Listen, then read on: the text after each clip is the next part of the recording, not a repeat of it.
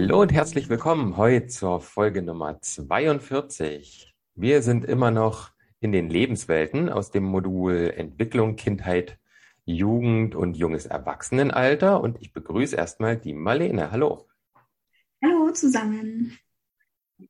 Genau, und jetzt geht's in die letzte Etappe der Lebenswelten. Wir hatten ja schon ähm, zuvor die Emotionen wir hatten auch eine Folge über Vertrauen und Selbstvertrauen. Und jetzt geht es mit der 42 in die Reflexion und Selbstregulation.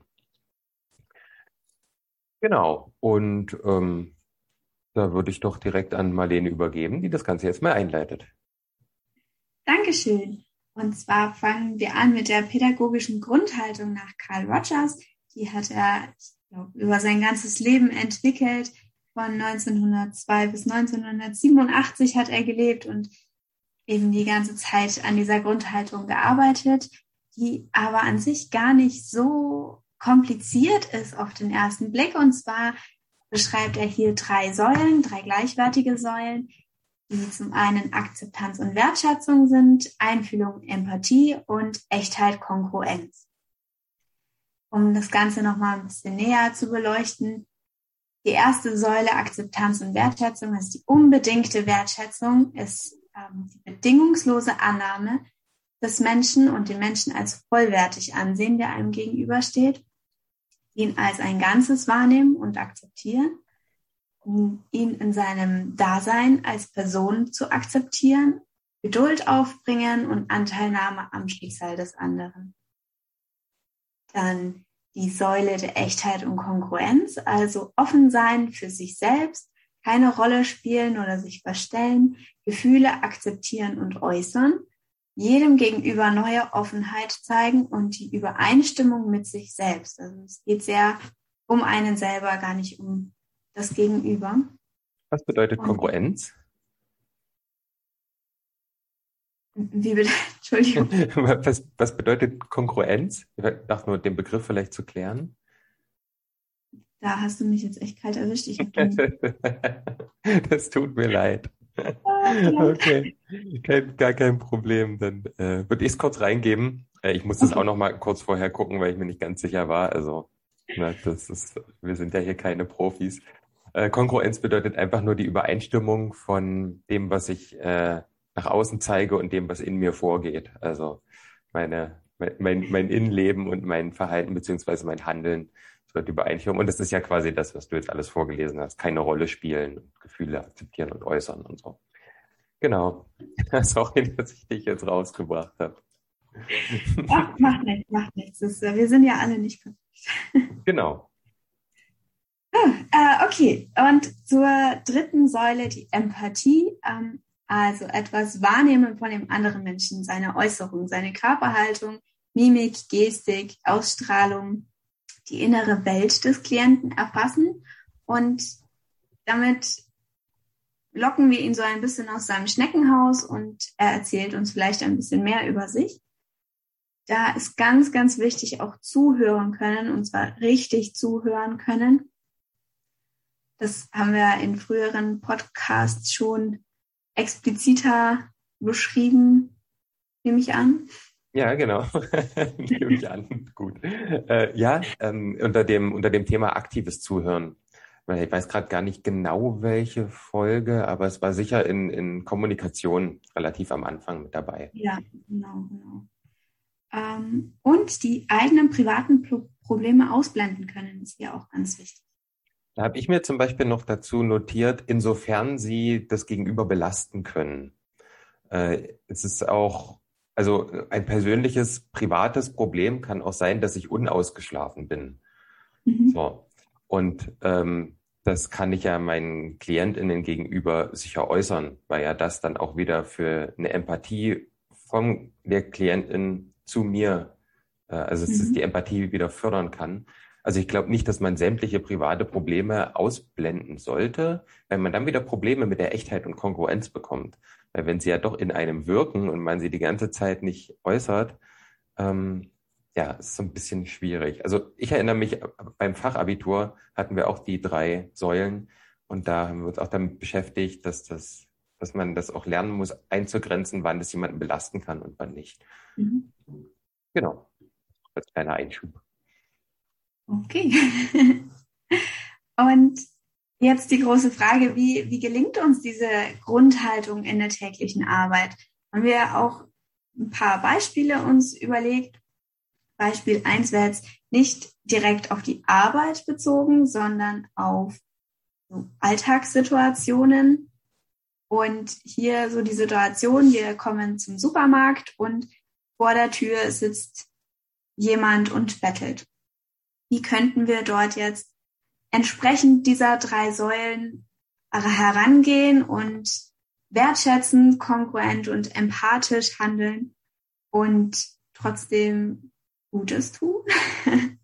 also die, die Frage wäre die erste, was mache ich? Gehe ich ähm, an ihm vorbei und ignoriere ihn? Gebe ich ihm Geld oder bringe ich ihm einfach irgendwas mit, von dem ich denke, dass er es brauchen könnte? Aber ich glaube, der Schlüssel ist, erstmal zu fragen, was könnten wir dir mitbringen? Was, was brauchst du? Kann ich dir irgendwas mitbringen? Und dann natürlich zuhören. Was möchte derjenige? Was braucht er? und genau das Gewünschte mitbringen dann auch. Oder wenn es irgendwelche Abweichungen sind, erklären, es tut mir leid, es gab die Marke nicht, ich habe dir das ähm, nächstbeste mitgebracht oder ähm, ich hoffe, das ist auch in Ordnung, so in die Richtung. Und ganz wichtig, wenn zum Beispiel Alkohol gewünscht wird, man sich aber selber damit nicht wohlfühlt, weil man denkt, man fördert jetzt nur die Sucht, kann man das auch kommunizieren und sagen, hier, ich fühle mich damit nicht wohl, aber ich habe gefragt, also akzeptiere ich deine Antwort und mache das so. Aber auch wenn man sich unwohl fühlt, darf man das kommunizieren und muss nicht alles verstecken. Das ist ganz, ganz wichtig. Ja, da finde ich jetzt äh, spannend, wie wäre es denn, wenn ich jetzt gar nicht vorhab, diesem Menschen was zu geben oder mitzubringen? Ich glaube, das ist dann nochmal schwieriger. So dieses, also es kann ja verschiedene Gründe haben. Vielleicht habe ich heute schon zwei Leuten Geld gegeben. Vielleicht habe ich äh, gar kein, gar kein Geld dabei oder vielleicht möchte ich es einfach gar nicht und muss das vielleicht auch gar nicht rechtfertigen, sondern möchte das einfach nicht. Ähm, ja, wie, wie, wie gehe ich denn dann vor? So, ne? Das ist ja auch, äh, das finde ich, ist glaube ich schwieriger.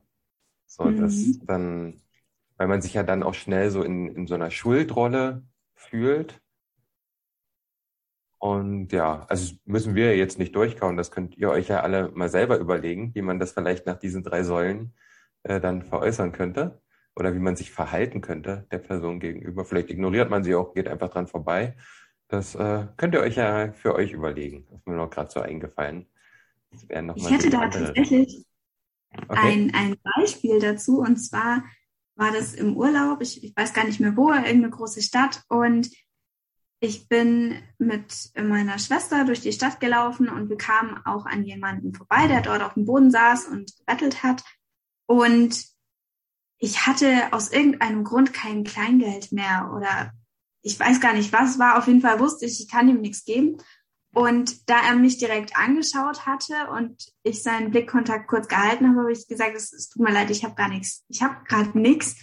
Und derjenige war so furchtbar nett und lieb und hat, hat sich trotzdem bedankt, gelächelt und gemeint, er wünscht uns noch einen schönen Tag. Und es war ein wunderschönes kleines Erlebnis, ich glaube, für uns alle drei. Und so könnte man es auch machen, wenn die Situation sich so ergibt, natürlich. Ja. Ja, auf jeden Fall. Ja, voll gut, dann nochmal ein kleines Beispiel auch in der Richtung zu haben. Genau, ich habe auch noch ein Beispiel, ein sehr aktuelles, das äh, mir jetzt beim Praktikum passiert ist. Also, wenn ihr jetzt die Folgen davor nicht gehört habt, sind ja gerade alle in der Praktikumsphase oder so fertig oder noch mit dabei. Und ich mache äh, beim, bei der mobilen Jugendarbeit oder Streetwork, wie es die meisten kennen, Praktikum. Und da gab es eine Situation, ähm, dass ich auf zwei, also wir natürlich in der Gruppe auf mehrere Jugendliche gestoßen sind, ähm, die halt äh, getrunken haben, irgendwann nachmittags, aber auch einer war relativ betrunken, zwei weitere waren gut angetrunken und haben da halt äh, geraucht, auch ein bisschen Müll gemacht auf jeden Fall und waren relativ laut und dann waren da noch zwei Jugendliche, die mit denen, glaube ich, weniger zu tun hatten. Auf jeden Fall bin ich ein bisschen mit denen ins Gespräch gekommen. Vorher war ein Kollege mit denen im Gespräch und ähm, das ging, wie, wie, alt werden die gewesen sein? Vielleicht so 15, ich weiß es nicht genau. Ähm, und das Thema war so, äh, ja, äh, Sie sind ja hier Sozialarbeiter und die rauchen und trinken hier, wieso macht ihr hier nichts dagegen? Und sowas muss man doch bestrafen und da richtig hart durchgreifen, sonst wird ja nie was aus denen. Und ähm, ja, das ist natürlich schon mal von, von so Jugendlichen äh, gegenüber anderen Jugendlichen im gleichen Alter, finde ich, sind das schon ziemlich krasse Aussagen. Also habe ich zumindest so gefühlt. Natürlich hat das alles seine Begründung. Und ähm, genau, das war eher mit dem Kollegen das Thema. Und ich hatte dann noch so ein relativ altes Punk-Shirt an, äh, von, keine Ahnung, schon länger als zehn Jahre alt. Da war halt auch so ein, so ein, also ein Punk abgebildet mit äh, so einem grünen Iro und einem Bier in der Hand.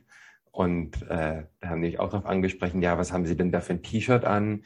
Finden Sie das als Sozialarbeiter nicht völlig unangemessen?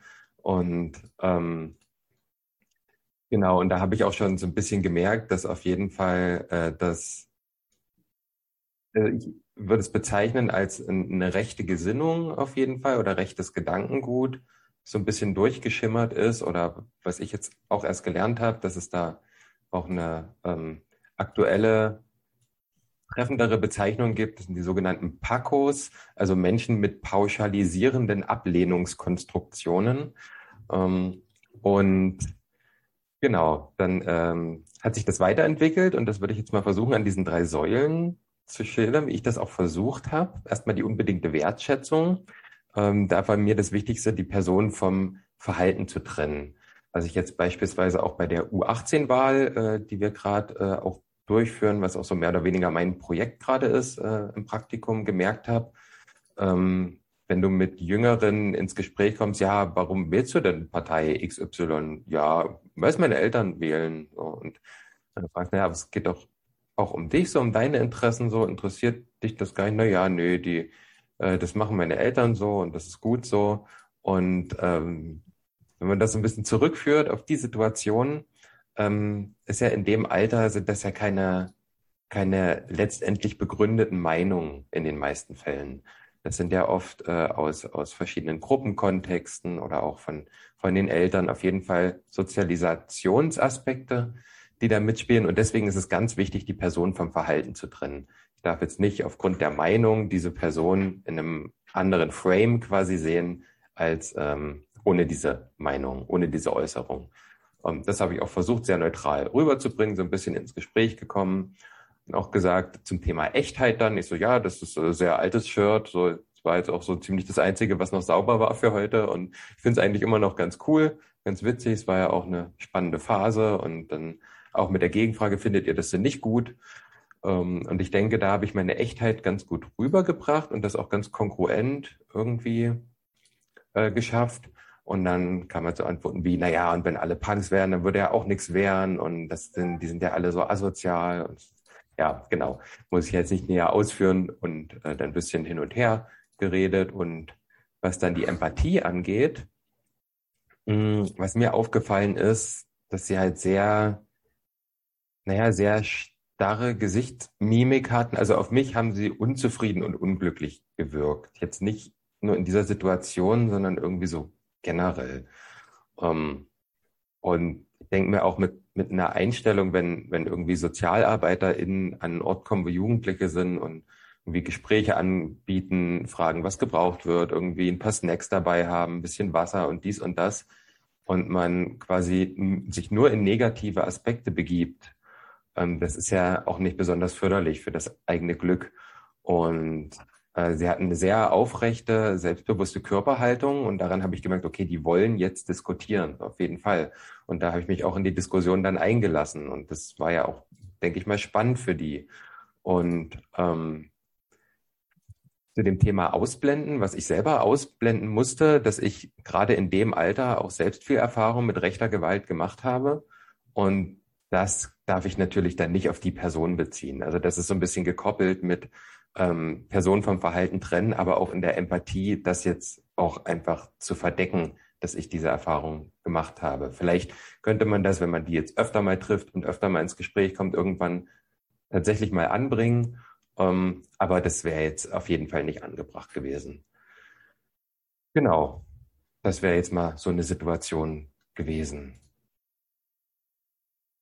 Ja, genau. Mehr brauche ich da, glaube ich, gar nicht zu sagen. Also da habe ich versucht, mich an den drei Säulen äh, entlang zu hangeln. In dem Moment gar nicht so bewusst. Ich glaube, das ist auch schon ganz gut in die Haltung dann irgendwann übergegangen, aber jetzt im nachträglichen Reflektieren konnte ich da ganz gut dran sehen. Ja, äh, hast du noch was, Marlene? So bin ich ein bisschen raus gerade.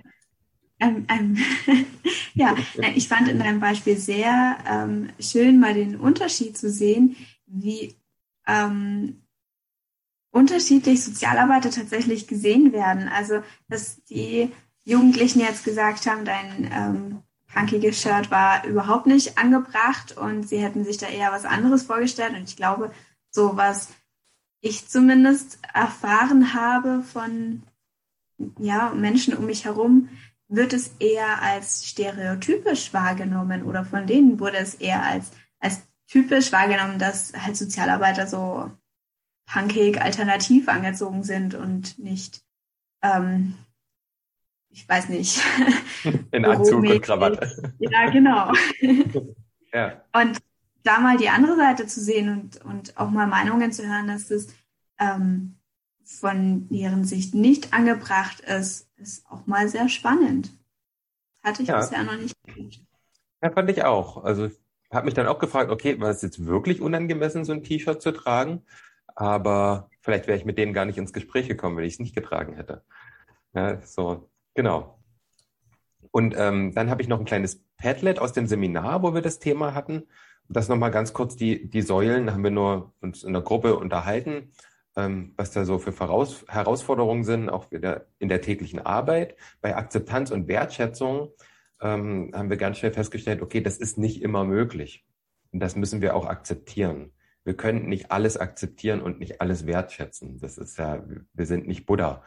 Und ähm, das müssen wir akzeptieren. Wenn wir das akzeptiert haben, müssen wir den Fall abgeben, wenn, wenn es sich um Fall, es, geht, handelt sich immer um Menschen, natürlich. Aber zum Beispiel ein Fallgespräch äh, kann ich nicht mit einer Person führen, die ich nicht akzeptieren oder wertschätzen kann. Und das dann im Nachhinein auch wieder zu reflektieren, möglichst im Team, am besten mit einer Supervision oder sowas.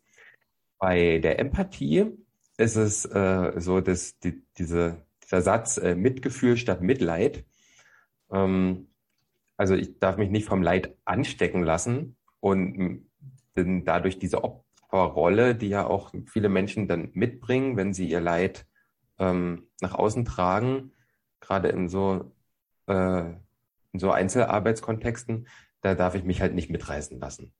Ähm, wir müssen akzeptieren, dass man sich nicht in alles hineinfühlen kann, ähnlich wie bei der Akzeptanz und Wertschätzung. Das können wir halt einfach nicht, weil wir ja auch gewisse gewisse Merkmale einfach genetisch haben. Zum Beispiel, ob man jetzt ähm, als Mann oder Frau oder als Junge oder Mädchen geboren wurde, äh, kann man bestimmte Erfahrungen einfach so nicht gemacht haben. Und das muss man auch akzeptieren können, dass man sich da nicht restlos reinfühlen kann. Auch die Selbstbelastung ähm, sollte immer im Auge behalten werden bei der Empathie, was noch nicht verarbeitet ist. Ähm, das sollten wir nicht dann unterdrücken, sondern uns weiter damit beschäftigen und im Gespräch bleiben. Bei der Echtheit und Kongruenz ist es ähm, wichtig, das nicht nur im Job umsetzen zu wollen, sondern ganz generell im eigenen Leben. Denn es geht um eine Grundlage, um eine Haltung, äh, die nicht irgendwie endet, wenn ich äh, das Büro hinter mir zuschließe oder den Streetwork-Bus äh, in die Garage stelle. Das äh, funktioniert so nicht, würde ich zumindest behaupten, weil so eine Einstellung, die hast du entweder und du stehst dafür oder nicht, weil alles andere wäre nicht echt und nicht kongruent. Ja, und ganz generell sind diese drei Säulen natürlich eine extrem große Herausforderung. Und da sind wir jetzt eigentlich mitten im Thema, weil dafür ist dann die Reflexion und vor allem die Selbstreflexion notwendig, um da überhaupt sich stückweise anzunähern. So, das war jetzt ganz schön ausführlich alles.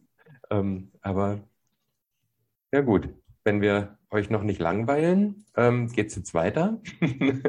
es du hast noch was, Marlene, jetzt dazu?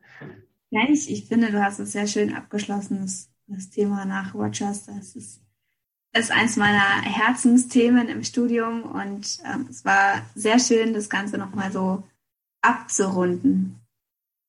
Okay, cool. Dann äh, gehe ich mal ins nächste Thema rein, nämlich die Selbstwirksamkeitserwartung. Das ist ein Begriff, den Bandura aufgestellt hat. Ähm, ja, Bandura hatten wir auch schon öfter. Gehe ich jetzt nicht nochmal drauf ein. Auch Selbstwirksamkeitserwartungen hatten wir schon öfter. Deswegen werde ich das jetzt mehr oder weniger so ein bisschen durchrattern. Also nochmal, das ist so die, die äh, subjektive Erwartungshaltung einer Person aufgrund von den eigenen Fähigkeiten oder zumindest der Überzeugung von meinen eigenen Fähigkeiten. Ähm, wie ich damit auf Anforderungen in der Umwelt bewältigen kann. Oder auch einfach, wie ich äh, durch mein Handeln ähm, die Umwelt verändern kann. Wenn ich daran glaube, wenn ich erwarte, dass ich das kann, habe ich Selbstwirksamkeitserwartungen. Dabei ist es nicht relevant, wie viele oder welche einzelnen Fähigkeiten ein Individuum hat oder halt ich dann als äh, Subjekt, sondern wie stark man das halt wirklich glaubt oder halt daran zweifelt. Das ist wirklich der springende Punkt. Das ist hier nicht objektiv, das ist wirklich subjektiv. Das umfasst äh, eine Handlungskontrolle, also dass ich ähm, mein Handeln insofern kontrollieren kann, dass ich das auf an Erwartungen anpassen kann. Und die Selbstregulation, kommen wir dann später auch nochmal zu, äh, von Denkprozessen und emotionalen sowie psychischen Zuständen. Also ich muss die reflektieren und äh, regulieren können. Ansonsten kann ich mein Handeln nicht so ausrichten, dass ich wirklich gewünschte Veränderungen in der Umwelt hervorrufe. Ähm, hier wird von effektivem Handeln äh, gesprochen, also dass halt wirklich das äh, an Veränderungen der Umwelt entsteht, was ich erwarte.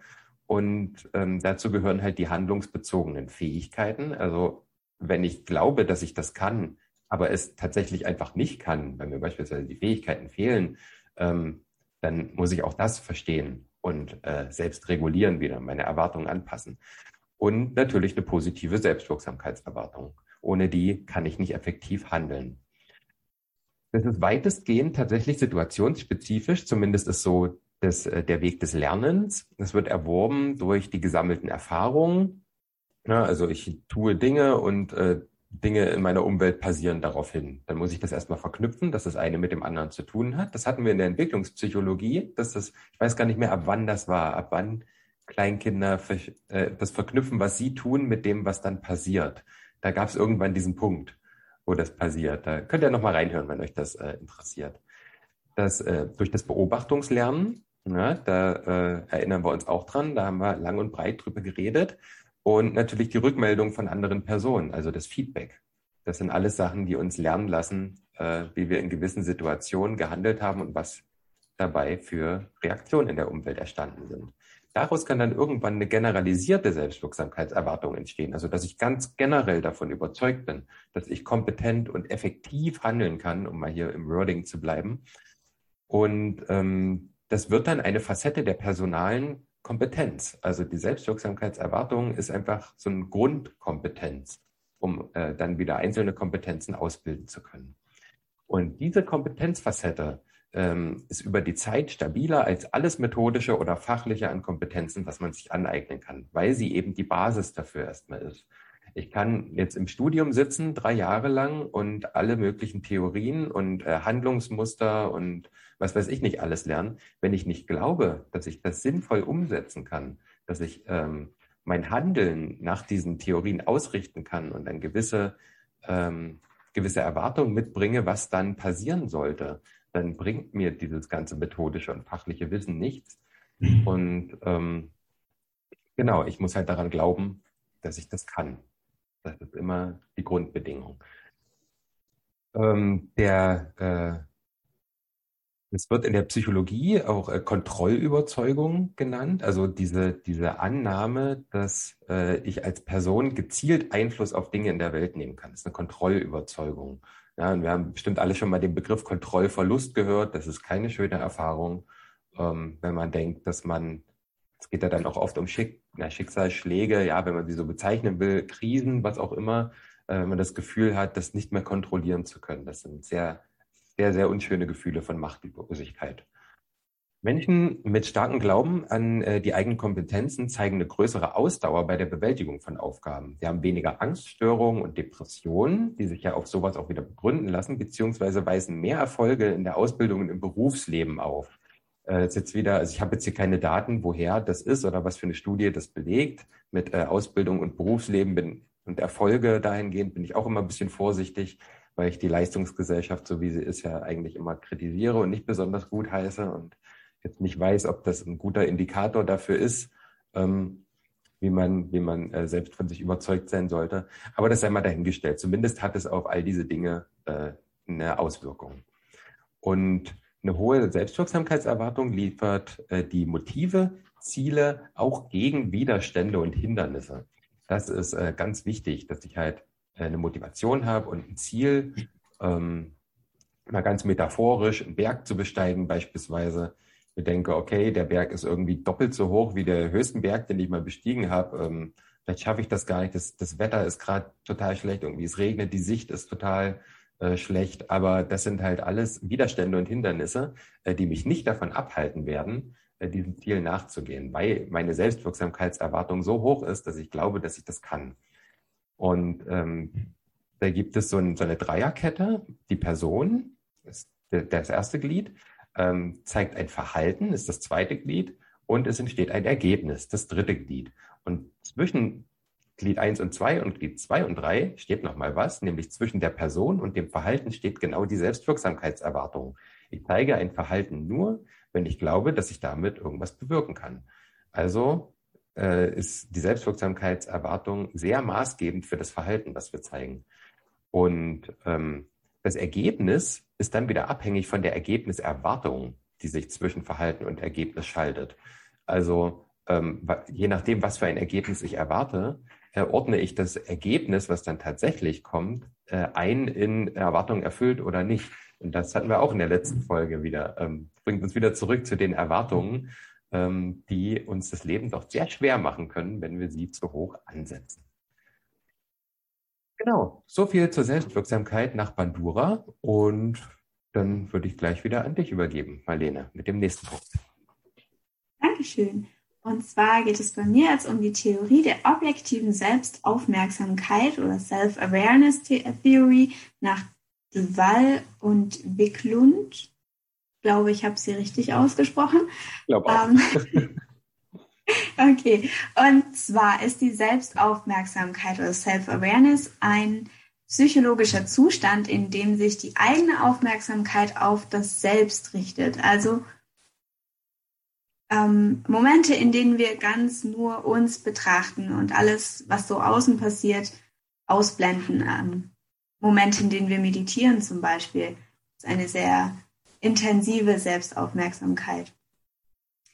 Und genau, das Individuum achtet hierbei auf das eigene Verhalten, auf die eigenen Stimmungen und die Standards so um einen herum, auch die eigene Körperempfindung ähm, gerade. Habe ich Kopfschmerzen? Wie geht's mir? Bin ich entspannt oder verspannt? Atme ich schnell oder langsam? Sowas alles.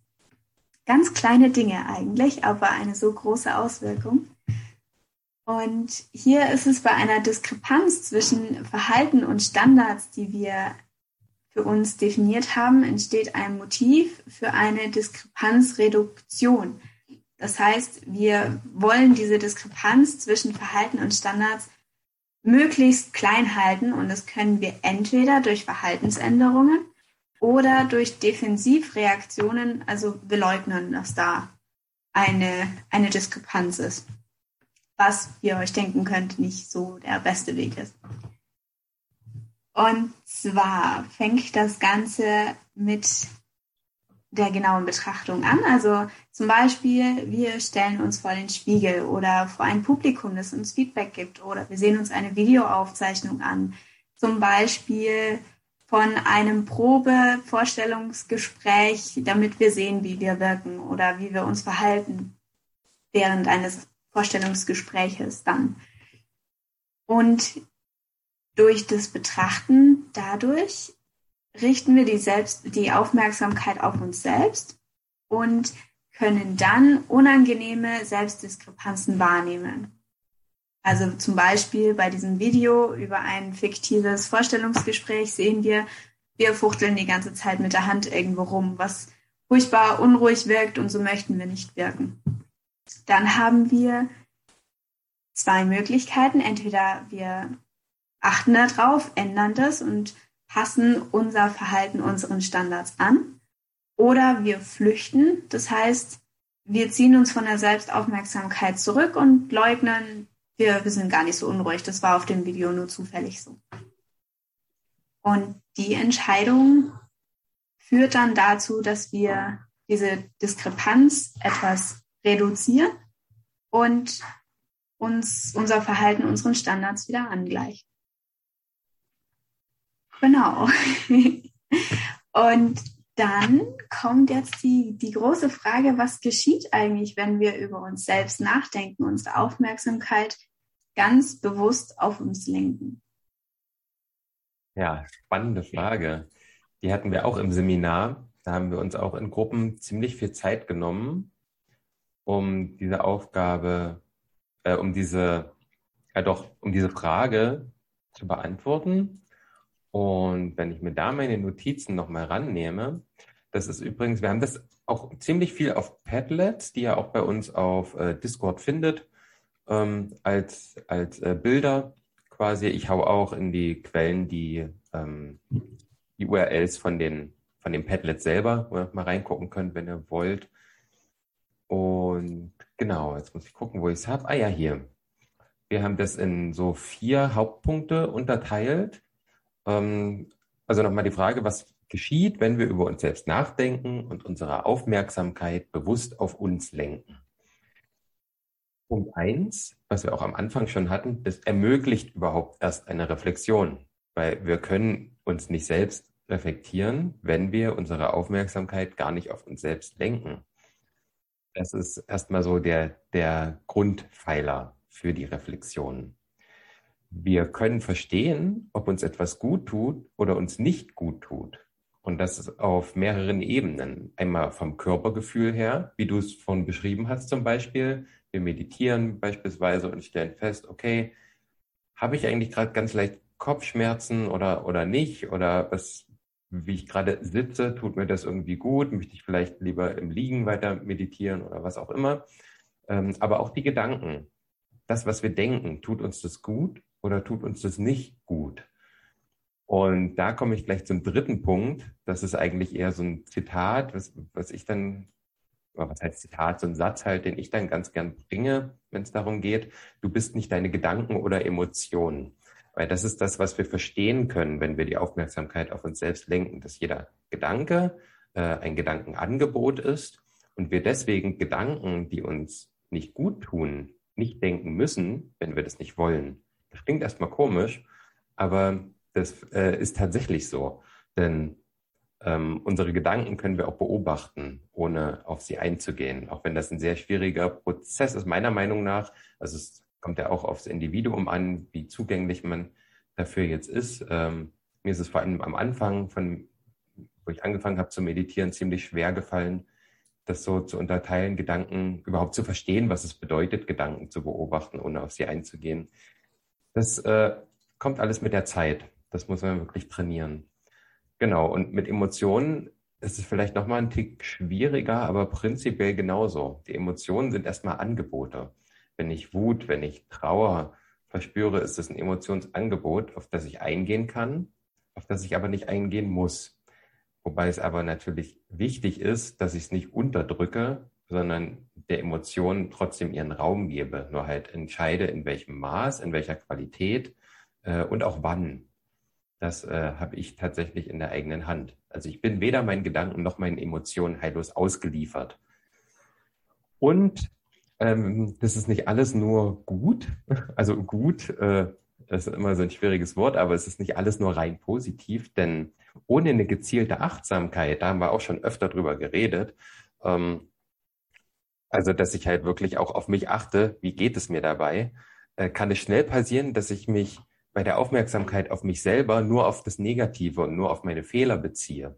Und das ist eine ganz große Gefahr, wenn ich halt mich selber betrachte, okay, das passt nicht und das passt nicht und hier ist noch was zu tun. Und wenn ich das immer so weiter treibe, dann mache ich mich ja auch unglücklich. Und ähm, ja, Unglück sollte jetzt nicht das Ziel von Selbstreflexion sein. Kann es auch eigentlich gar nicht sein, wenn es äh, eine, eine äh, ja, hochqualitative Selbstreflexion ist. Genau, das wären jetzt so mal vier Antworten auf diese Frage. Ich weiß nicht, hast du noch was, Marlene? Fällt dir dazu was ein? Bei, bei deinem letzten Punkt ähm, fällt mir tatsächlich was ein. Und zwar sagtest du, dass man sich da nicht auf das Negative konzentrieren sollte, sondern man kann es natürlich auch oder man sollte es mit betrachten, aber es sollte nicht das Einzige sein. Und hier finde ich, kann man auch wieder Carl Rogers zu Rate ziehen und sich selbst gegenüber unbedingte Wertschätzung zeigen und einfach akzeptieren, dass man manche Sachen an sich nicht ändern kann, vielleicht auch gar nicht ändern sollte, weil sie einen ausmachen und das Wertschätzen, dass man genau diese Eigenschaft mitbringt. Ja, super. Nochmal den um da jetzt nochmal den Bogen zurückzuschlagen, braucht man ja genau dafür diese Fähigkeit, die eigenen Gedanken und Emotionen beobachten zu können.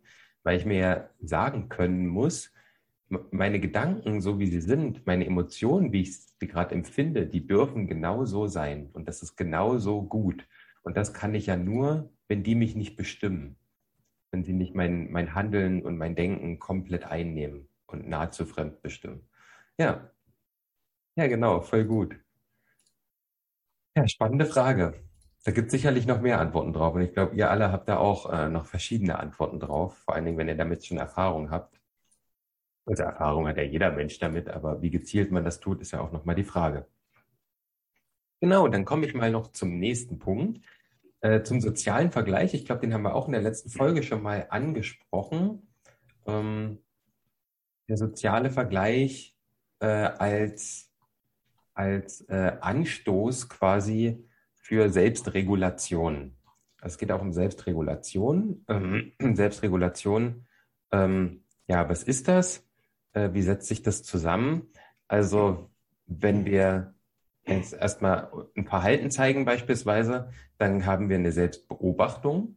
Wir sehen uns an oder nehmen wahr, wie wir gehandelt haben beispielsweise. Dann schließt sich eine Selbstbewertung an wir bewerten das. Wie, wie ist es? War das, war das gut? War das nicht gut? Äh, und dann haben wir eine Selbstregulation. Wenn das jetzt nicht gut war, wie wäre es denn gut? Dann versuchen wir das zu regulieren. Und dann geht es direkt wieder in die Selbstbeobachtung. Wie hat sich das Regulieren jetzt ausgewirkt? Äh, dann wird es wieder bewertet. War das jetzt gut reguliert oder nicht? Und dann ist es quasi so ein Kreislauf. Und das ist die Selbstregulation, die das dann immer, ähm, mit der wir das verändern können, wie wir uns selbst verhalten oder auch wie wir uns selbst wahrnehmen. Da gehe ich gleich noch mal ein bisschen genauer drauf ein beim sozialen Vergleich. Und der soziale Vergleich ist so das, was wir ähm, so ein bisschen auch mit, äh, wie heißt das, Gruppen, Gruppendruck? Nein, was ist das Wort dafür? Gruppenzwang. Gruppenzwang, genau, danke. Äh, so ein bisschen zählt das damit rein. Ich dröse es mal ein bisschen auf. Also der soziale Vergleich ist äh, der Vergleich mit äh, Personen ähm, einerseits und da geht es eher um Meinung und Fähigkeiten. Also wir vergleichen uns mit Personen und die haben einerseits Meinung und andererseits Fähigkeiten. Darin können wir das erstmal aufdröseln. Und ähm, es geht immer um die Reduktion von Diskrepanzen, was bedeutet der Unterschied von dem Vergleich der Person zu mir. Ist eine Diskrepanz und den will ich reduzieren auf irgendeine Art und Weise. Ähm, bei der Meinung, was will ich erreichen bei einer Meinung, wenn ich mich mit jemandem vergleiche, also wenn ich den, die Person jetzt als Vorbild ansehe, möchte ich natürlich eine Übereinstimmung der Meinung. Da habe ich zwei Strategien. Entweder ich ändere meine eigene Meinung oder ähm, ich ändere die Meinung der Gruppe oder der anderen Person, wie auch immer ich das dann tue. Bei der Fähigkeit was wollen wir, wenn wir uns vergleichen mit anderen Personen in Bezug auf Fähigkeit, dann wollen wir eine Leistungsverbesserung. Wir wollen eine möglichst hohe Punktzahl, eine möglichst gute Bewertung in etwas im Vergleich zu anderen und damit äh, wahrscheinlich auch einen Rang innerhalb einer Gruppe erreichen. Was haben wir für Strategien, um das zu tun? Wir können unsere eigene Leistung steigern. Ähm, andere können uns unterstützen bei unseren Leistungen, um höhere Leistungen zeigen zu können. Und ähm, was auffällig ist, dass bei besonders guten Leistungen ähm, die Motivation steigt, sich weiter zu steigern. Genau, das sind erstmal die beiden äh, Sachen, die so aus dem sozialen Vergleich resultieren mit ihren Strategien.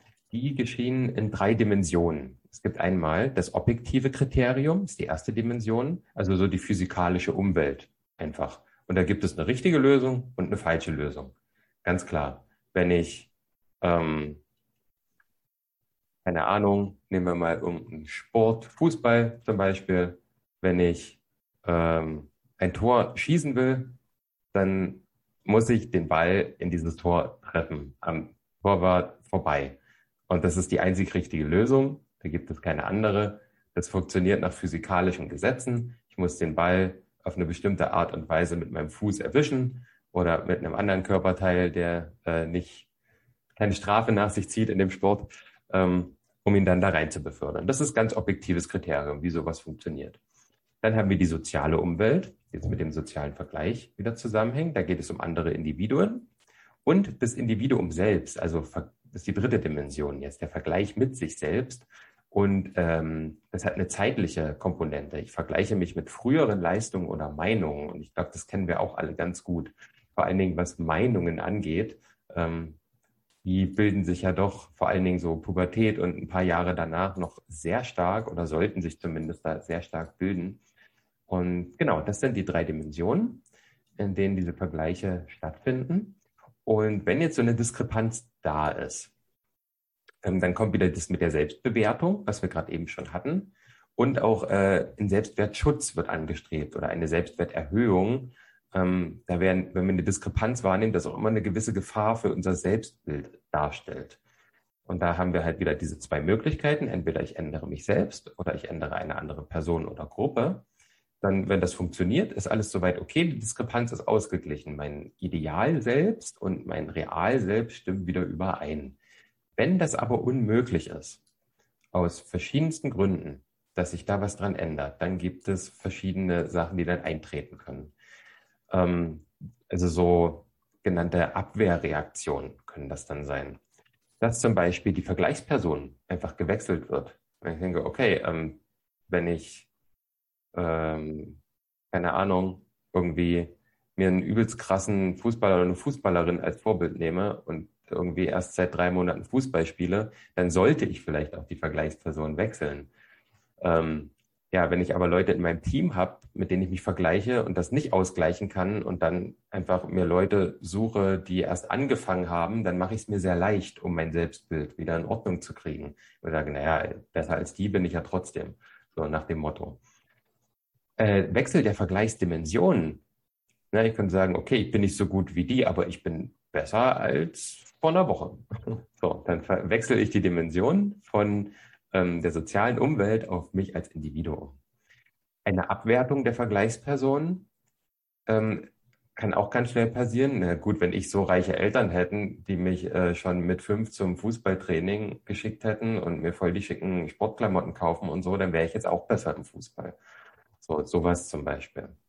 Äh, die Vermeidung des Vergleichs, ähm, dass man einfach aufhört, das zu vergleichen. So, ach naja, es ist ja egal, was die anderen machen. So, ich mache das so, wie ich das für richtig halte. Da stecken ja auch immer richtige Komponenten dahinter irgendwo. Aber die Frage ist, was hat das jetzt für ein Ziel? Ne, ist das eine Verdrängung äh, oder ist das wirklich eine eigene Kompetenz zu sagen, okay, ich brauche das nicht, mich mit anderen zu vergleichen. Und hier geht es jetzt eher darum, dass es die, der negative Aspekt ist.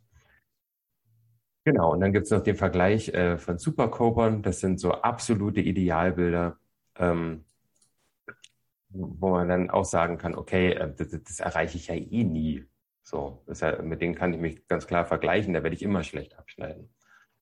So, genau, das sind so ein paar von den Sachen, die dann eintreten können, wenn diese Diskrepanz nicht ausgeglichen werden kann. Ja, so viel zum sozialen Vergleich. Ähm, ja, jetzt haben wir eigentlich nur die Selbstregulation, habe ich jetzt hier schon ganz gut mit reingebracht. Äh, ich würde noch mal eine Definition am Ende davon geben. Das ist der Prozess, bei dem das eigene Verhalten kontrolliert und gelenkt wird, um gewünschte Gedanken, Gefühle und Ziele zu erzeugen. Ja, Genau, das machen wir mit der Selbstregulation, in diesem Kreislauf von Selbstbeobachtung, Selbstbewertung, Selbstregulation. Und man könnte ja überall noch eine Menge zu sagen, denke ich, wie immer, aber äh, ich denke, wir nehmen jetzt auch schon eine ganze Weile wieder auf und kommen dann mal so langsam zum Ende und dann, genau, du hast jetzt auch noch mal ein bisschen zugehört, Marlene. Ich würde dir noch ein bisschen was im Kopf rum, äh, über was man noch sprechen könnte oder was du noch loswerden willst. Nichts, worüber wir jetzt noch ähm, groß sprechen müssten. Ich fand es jetzt sehr spannend, während ich dir zugehört habe, mal zu äh, überlegen, mit wem ich mich früher und auch heute noch vergleiche und ob das so ja. zielführend ist oder ob ich da vielleicht auch noch mal drüber nachdenken sollte. Also ich glaube, das ist was, was einen ein Leben lang begleitet und da ab und zu drüber zu reflektieren, wie zielführend das für einen selber ist, ist ganz wichtig. Aber man soll es wahrscheinlich auch nicht übertreiben und auch mal zufrieden sein mit, mit sich selbst und wie man so ist. Besten immer. ja, genau. Ja, ähm, noch, was ihr jetzt auch im Outro hören werdet, noch der, der versteckte Gedanke bei der Folge Nummer 42, die ja bekanntermaßen die Antwort auf alles ist. Ähm, können wir die Antwort für, für Sachen in der Welt eigentlich immer nur in uns selber finden, ähm, da wir nicht von anderen erwarten können, dass sie irgendwas tun, was wir für das Richtige halten.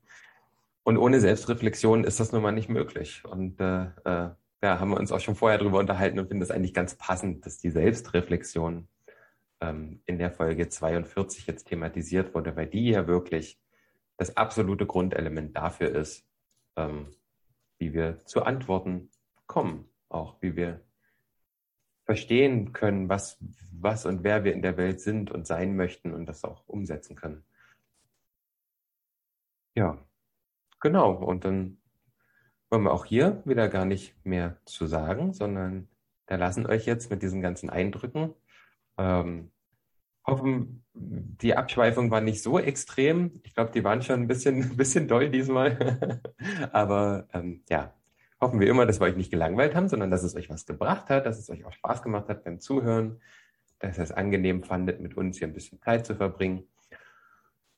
Passiv. Quasi. Und ja, dann bleibt mir noch übrig, euch einen wunderschönen Tag zu wünschen und äh, bis zum nächsten Mal. Tschüss. Tschüss, bis zum nächsten Mal. Deep Thought. Hast du eine... Eine Antwort für euch? Ja, aber sie wird euch nicht gefallen. Das macht nichts. Wir müssen sie jetzt erfahren. Na schön. Die Antwort auf die große Frage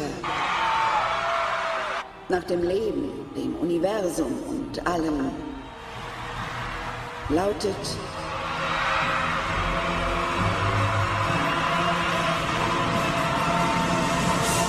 42. 42?